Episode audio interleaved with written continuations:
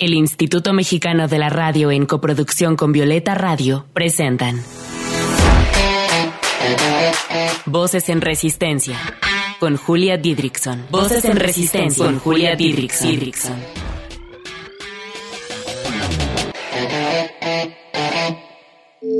Voces en Resistencia. Un espacio para compartir la lucha de las mujeres que de diversas maneras han transformado este mundo en un lugar más libre para nosotras.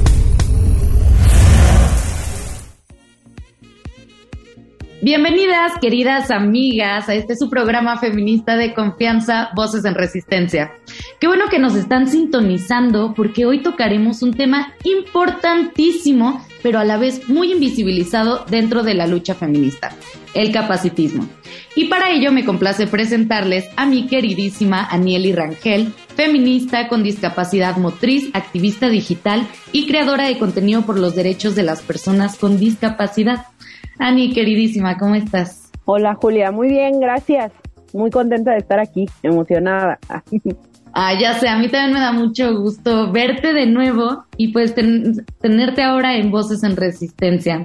Ustedes no se muevan de aquí. Este episodio nos concierne a todas, todos, todes, si queremos ser realmente inclusives.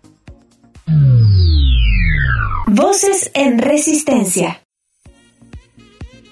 Anieli, quiero que comencemos hablando de la diversidad de discapacidades, de los tipos de discapacidades y después que nos cuentes un poco de la tuya y las implicaciones que ha tenido en tu vida. Sí, claro que sí. Pues mira, eh, la diversidad de discapacidades pues es muy grande, es muy diversa, vaya, ¿no? Como en la generalidad hay aproximadamente eh, cinco tipos de discapacidad, que son la discapacidad motriz, la discapacidad visual, la discapacidad auditiva, que son como las más conocidas y este y las más visibilizadas hasta dentro de eh, de la política y de todo, todas estas leyes y demás, pero también hay discapacidades invisibles como la discapacidad psicosocial, está también la discapacidad cognitiva, que es la que mal llamamos, por ejemplo, el retraso mental y todos estos problemas que pues vaya, son cognitivos. Y está la discapacidad visceral, que es una discapacidad que prácticamente pues nadie toma en cuenta, que son todas aquellas personas que pues vaya, como la palabra lo dice, tienen un problema visceral en sus órganos, un problema interno, como aquellos que tienen afectaciones fuertes en el corazón, las personas que usan diálisis, este, todo este tipo de condiciones son parte de la discapacidad visceral. Entonces, como te digo, pues esta es como en una generalidad. Sin embargo, cada una de ellas, pues igual tiene eh, una diversidad también muy grande porque tendemos a creer que, por ejemplo, la discapacidad motriz, pues es alguien que literalmente está en una silla de ruedas o está en una cama o algo así, y pues no, o sea, hay muchísimos, muchísimos matices y muchísimas formas de portar una discapacidad y también de vivirla. Cuéntanos, Ani, cómo, cómo tú has vivido tu discapacidad motriz. Eh, ¿Se ha vinculado también con el machismo? O sea, ¿te han discriminado por tu discapacidad y además de una manera misógina? Sí, y de hecho eso es algo bien importante que tenemos que hablar y visibilizar sobre todo en este movimiento, en el movimiento feminista. Eh, yo tengo una discapacidad motriz, tengo una condición degenerativa, eh, es desde el nacimiento. Entonces yo antes, eh, aun cuando tenía esta condición y no caminaba del todo bien, podía llevar una vida, se puede decir, normal. Sin embargo, como ha sido degenerativa, pues ha ido empeorando con el paso de los años y hoy en día pues utilizo un bastón, una férula para caminar. Entonces sí ya dejé de hacer muchas cosas. A partir de que yo empiezo a utilizar el bastón, y eso es algo bien curioso, como todas las mujeres en general en el mundo, pues he sido víctima de acoso, ¿no? Por ejemplo. Pero en cuanto yo empiezo a utilizar el bastón, me doy cuenta de que las agresiones de, de acoso han aumentado en mi vida.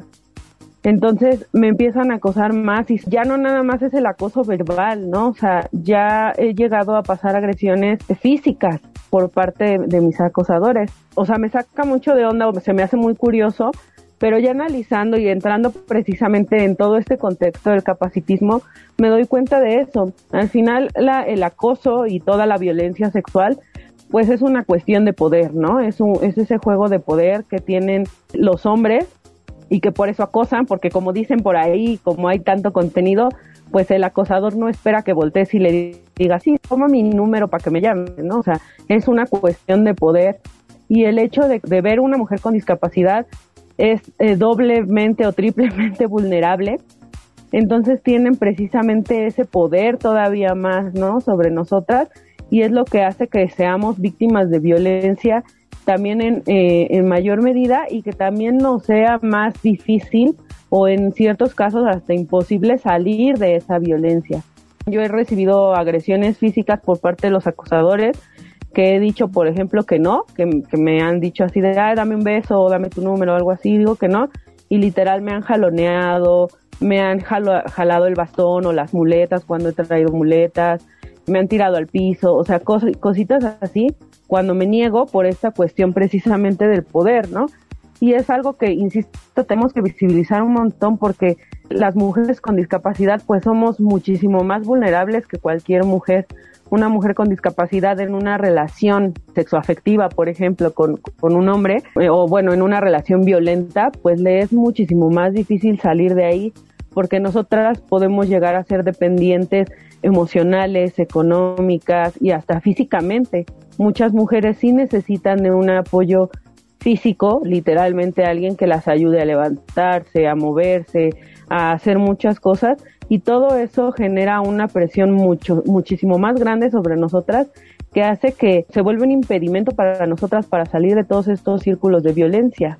Ani, qué, qué importante visibilizar lo que nos estás contando, porque sí, ciertamente muy pocas veces se habla de esto en los feminismos, este análisis que haces sobre por qué empezaste a sufrir más eh, acoso en la calle eh, cuando usabas el bastón, me hace todo el sentido del mundo. El acoso es una cuestión de poder y también lo podemos ver en, en, las, en las mujeres más, más jóvenes, en las niñas, se les acosa más que a una mujer adulta. Entonces, qué importante, Ani, que, que estés aquí en este programa para seguir visibilizando esta problemática. Quería preguntarte si nos puedes definir qué es capacitismo, que creo que también es, es un concepto bastante invisibilizado. Aquí hay que tener cuidado con esta definición, porque muchas mujeres sobre todo ahorita con el tema de la transfobia y de todo esto que ronda en el feminismo, muchas mujeres toman, por ejemplo, el capacitismo, la transfobia, la gordofobia como simple discriminación, que al final pues una discriminación no es simple, pero no, o sea, en realidad siguen siendo sistemas de opresión, porque pues la opresión que es que un sector esté por encima de otro y se beneficie del sector que está por debajo, entre comillas, y es lo que pasa con nosotros. Entonces, el capacitismo es el sistema de opresión hacia las personas con discapacidad. Y esto no es únicamente porque, por ejemplo, se ha visibilizado mucho la neurodivergencia dentro del feminismo, pero no nada más va por ahí. Por un lado, digo, pues está padre que se empiece a visibilizar la neurodivergencia, pero por otro lado también digo, siguen siendo excluyentes porque la discapacidad no es únicamente psicosocial ni únicamente cognitiva, es una diversidad muy muy grande porque el capacitismo pues sigue siendo un sistema de opresión y sigue como todo sistema de opresión sigue siendo respaldado por los otros sistemas como el patriarcado y al revés, ¿no? El patriarcado sigue siendo respaldado por los sistemas de opresión como el capacitismo, la transfobia y demás. Sí, totalmente. Eh, se tiene que tomar en cuenta la diversidad de discapacidades y que pongamos más sobre la mesa estas problemáticas. Vámonos con una canción elegida por nuestra invitada del día de hoy. Esto es Dices que no de Marta Botía y Enrique Bumburi. Regresamos. Estás escuchando Voces en Resistencia. Voces que resisten también desde la música.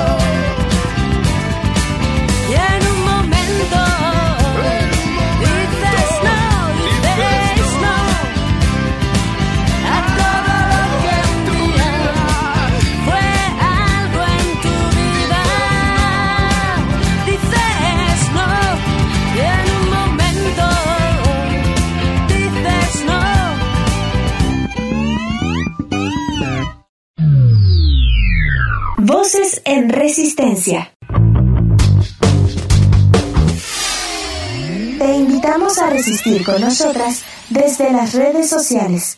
Encuéntranos en Instagram como arroba voces guion bajo en resistencia, en Twitter como arroba violeta radio guion bajo FM y arroba reactor 105. ¿Y tú cómo resistes? Regresamos con Aniel y Rangel, ahora para hablar de lo que sucedió hace unos días en la mercadita del Parque Rojo de Guadalajara.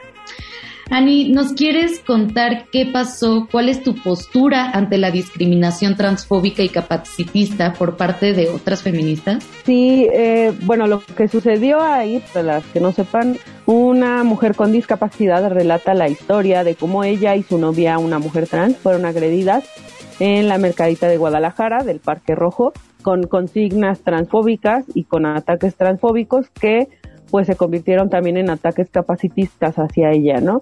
Mi postura pues siempre es el, la inclusión, el no a la violencia, no a, a, todas las agresiones, mucho menos de, de mujeres hacia mujeres y sobre todo no respaldados por el feminismo, ¿no? Porque yo siempre he pensado que pues no hay un feminismo que respalde todas esas conductas, por ejemplo, a las transodiantes, porque esos son. Para mí no está bien y más allá de que sea un, un término misógino, que sí lo han convertido en un término misógino, creo que es respaldar toda su postura, es decirle, sí hay un feminismo transfóbico que te respalda y por eso eres TERF, ¿no? Y no, no lo hay. Entonces yo creo que es eso, o sea, el, el hecho de visibilizar que el feminismo, como lo quieran llamar, ningún feminismo, ninguna rama respalda la violencia y mucho menos la violencia hacia sectores ya vulnerables porque son personas ya vulnerables, que son sectores vulnerables, que sufren de opresión, de discriminación y que es general, que no es únicamente por, por ser mujeres, ¿no? Y eso es algo que hay que tomar en cuenta, el hecho de que una sola persona puede llevar toda la diversidad. O sea, muchas mujeres, hablando del feminismo, creen que únicamente es una cosa, ¿no? Es ser mujer y ya, y el típico argumento de es que la comunidad trans tiene su propia lucha. Pues sí, pero al final todas las luchas deben ir de la mano porque todos los sistemas de opresión se respaldan entre sí. Entonces es lo mismo, es como decir, ay bueno, pues entonces las mujeres lesbianas no pueden entrar en el feminismo porque tienen su propia lucha. Las mujeres con discapacidad no pueden entrar porque tienen, y no, o sea, es precisamente visibilizar que una mujer no es oprimida únicamente por sus genitales, que además es para mí un discurso súper conservador decir que solo somos genitales, sino por muchísimas otras cosas y que todo pues va de la mano, va en conjunto y que por lo tanto nosotras también tenemos que luchar desde nuestra trinchera, porque pues obviamente, por ejemplo, tú no vas a tomar el lugar en la lucha de las personas con discapacidad, pero lo, puedes visibilizar, puedes abrir espacios para que seamos escuchados y demás, cada una desde nuestro lugar, pero todas militando dentro del mismo feminismo y es algo que no se hace hoy en día.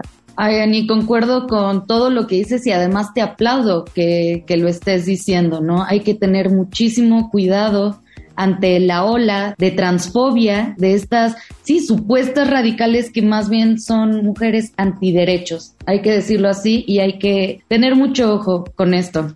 Y justamente hablando eh, de esto, yo quería preguntarte, hiciste hace unos días un post sobre tus red flags en el feminismo. Hablemos de, nuestras red flags en el feminismo. ¿Cuáles son las tuyas? Ah, y por si nos están escuchando personas que no sepan qué son red flags, las red flags son características que hay que tener mucho cuidado, ¿no? O sea, eh, ciertos detalles en las actitudes o en el pensamiento de las personas eh, que hay que fijarnos para no involucrarnos. Cuéntanos. Pues yo hice este post de red, de red flags, perdón, eh, dentro del feminismo, precisamente por esto, ¿no? Por toda la ola de discriminación y de agresiones que se ha vivido. O sea, el hecho de que diga que las mujeres únicamente somos una vulva, que eh, diga que las mujeres trans no son mujeres, que diga que el capacitismo únicamente es discriminación, que diga que no hay que mezclar luchas. Algo para mí muy importante que diga que la interseccionalidad no es una rama o que no sirve.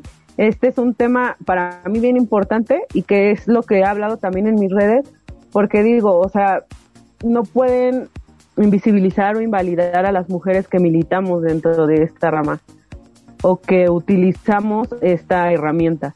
Si no la utilizan o si no la ven como rama o no utilizan la herramienta, está bien, o sea, cada quien tiene una realidad diferente y una forma diferente de llevar su feminismo, pero no por eso hay que señalar y decir tu rama o tú no eres válida o, o no estás bien porque yo no creo en ella. Entonces, para mí eso es algo así, una super red flag que digan la interseccionalidad o la, la rama interseccional no existe, para mí es, es muy complejo porque al final para mí es la única rama que realmente a mí me visibiliza como mujer con discapacidad, aun cuando el capacitismo también viene mucho de, eh, de la colonia, también puede entrar en, en, el feminismo de colonial, es algo que no se visibiliza dentro de esta rama, aun cuando es precisamente una cuestión muy, muy colonial, ¿no? O sea, que viene de ahí, porque hay una historia muy interesante ahí sobre la época prehispánica que antes no nos veían como nos ven ahora,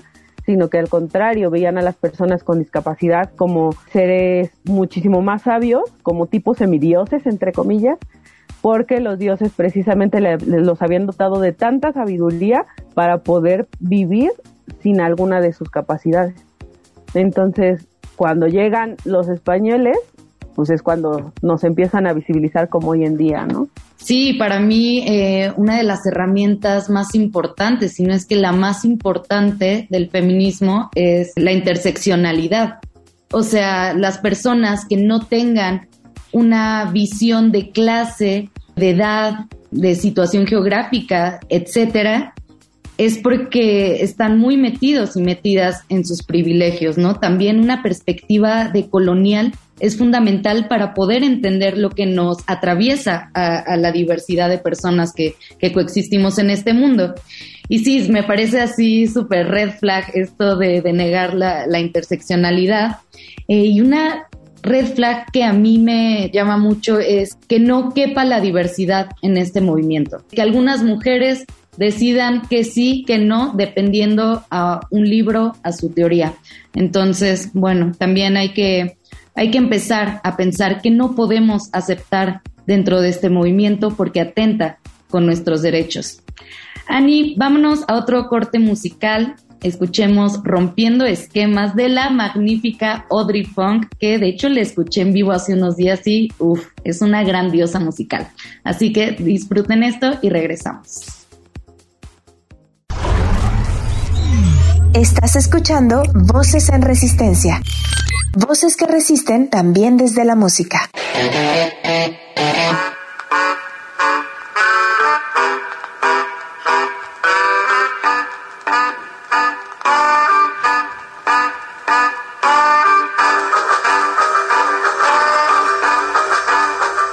Hey, hey tú. Si tú te gustaría hacer rap, pues déjame decirte que no puedes. ¿Y sabes por qué? Porque eres mujer y tu lugar está en la cocina.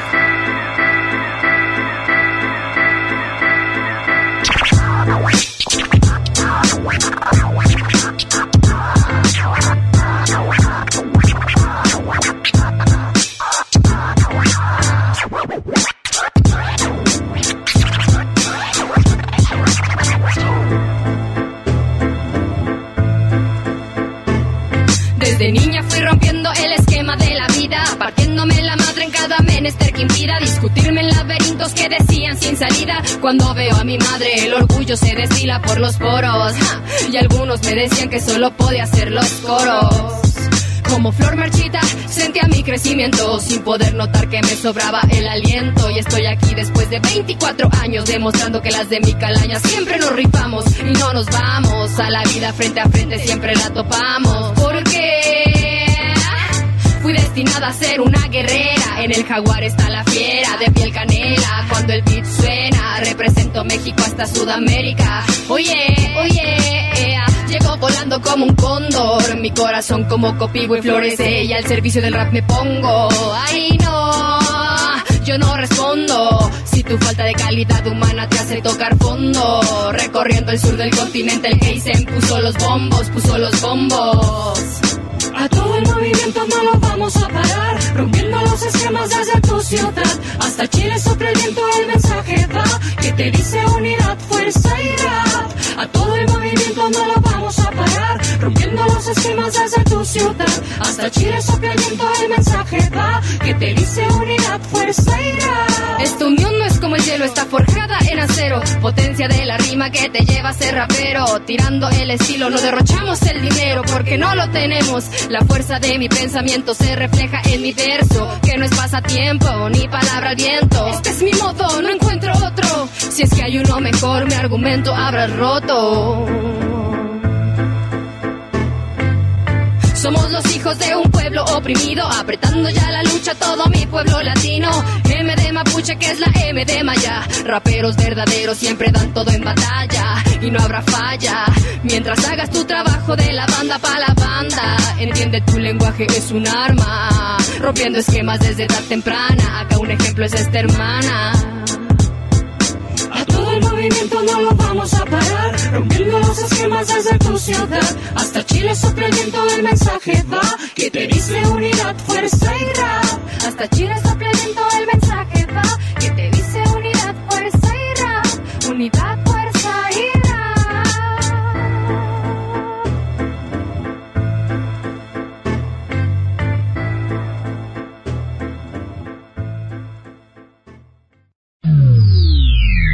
Voces en Resistencia.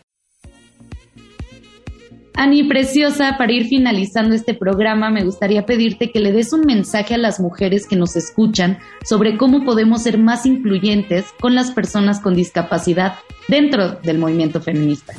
Pues yo creo que lo principal es hacer esto, abrir espacios para que eh, nosotras podamos ser escuchadas, porque al final las personas con discapacidad somos la minoría más grande a nivel mundial y aun cuando somos la minoría más grande somos las más invisibilizadas, somos las más calladas y las menos validadas. Entonces yo creo que lo principal es eso, abrir espacios para que podamos ser escuchadas, hablar del tema siempre que se pueda, como en este caso de la mercadita de Guadalajara, pues sacar el tema que es algo que también me causó mucho conflicto porque la mayoría se enfocó en los ataques transfóbicos y no en los ataques capacitistas que recibió la chica que denunció públicamente el ataque. Entonces, todo eso es lo que hay que ver, hay que cuestionarnos el capacitismo, empezar a, cuestionarnos de dónde viene la idea de muchas cosas, como de la infantilización a las personas con discapacidad, o la creencia de estos discursos positivos, hablando de el querer es poder, o este, si tú quieres, tú puedes, o si tú lo sueñas, lo logras, cuando no, no siempre es así. Oigan, y Anieli hace contenido en TikTok y en Instagram muy, muy bueno, así que vayan en este momento a seguirla. ¿Cómo podemos encontrarte en redes sociales? como Anieli, doble N e I latina, Anieli-Rangele en Instagram y Rangel en TikTok. Mil gracias por tu tiempo, por tu importantísima lucha. Fue un gusto tenerte en Voces en Resistencia. Gracias a ti por invitarme. Abrazo grande, Ani, y agradezco mucho que ustedes se hayan quedado hasta el final de este episodio. Como escribió Anieli en un post, las morras trans y las morras con discapacidad existen, resisten y son parte de la lucha. Nada sin ellas. Yo soy Julia Didrickson y les mando un abrazo grande. Nos escuchamos la siguiente semana.